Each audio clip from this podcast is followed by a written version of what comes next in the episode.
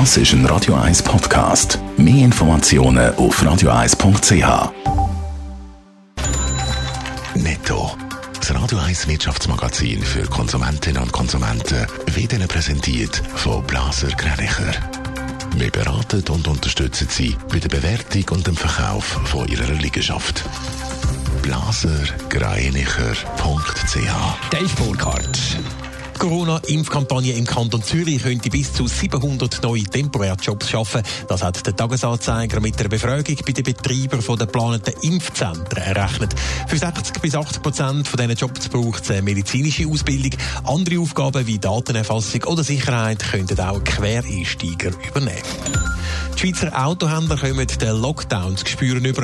Wegen geschlossenen Showrooms verzeichnet der Automarkt Schweiz den schwächsten Januar vom laufenden Millennium. Das schreibt Auto Schweiz in einer Mitteilung. Etwa 15.000 neue Personenwagen sind im Januar verkauft worden. Das sind nach noch knapp 3.700 oder fast 20 Prozent weniger als im schon schwachen Dezember. Wegen jahrelanger Benachteiligung zahlt der Internetkonzern Alphabet 5500 Personen Entschädigungen in der Höhe von insgesamt 2,5 Millionen Dollar. Der Mutterkonzern von Google hat Frauen mehrere Jahre lang beim Lohn diskriminiert. Außerdem sind Frauen und Asiaten bei Bewerbungsprozessen benachteiligt worden.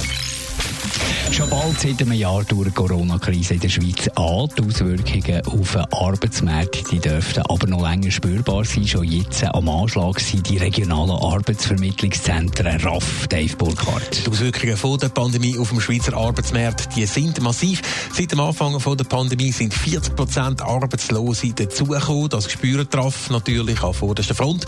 Abhilfe schaffen die RAF da mit mehr Personal. So sind zum Beispiel laut dem Blick im Kanton Aargau fast 50 neue Stellen geschaffen worden seit dem Anfang der Pandemie. Schweizweit sind sogar 350 neue Stellen. Vor der Krise sind bei der RAF insgesamt 1500 Personen angestellt gewesen. Doch allein mit der Aufstockung ist es nicht da. Die einzelnen Angestellten, die haben nämlich auch jetzt mehr zu tun als vor der Krise.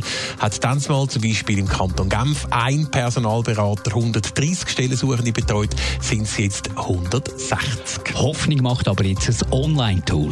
Ja, das Staatssekretariat für Wirtschaft SECO hat im August das Online-Tool EALV lanciert. Das steht allen Stellensuchenden in der ganzen Schweiz zur Verfügung und es soll die Stellensuche mehr ins Internet verlagern. Das soll die administrative Tätigkeit zugunsten von der Beratung reduzieren. Die Arbeit dürfte der RAF Angestellten trotzdem so bald nicht ausgehen.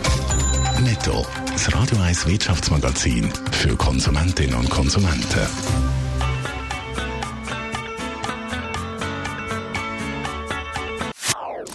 Das ist ein Radio 1 Podcast. Mehr Informationen auf radio1.ch.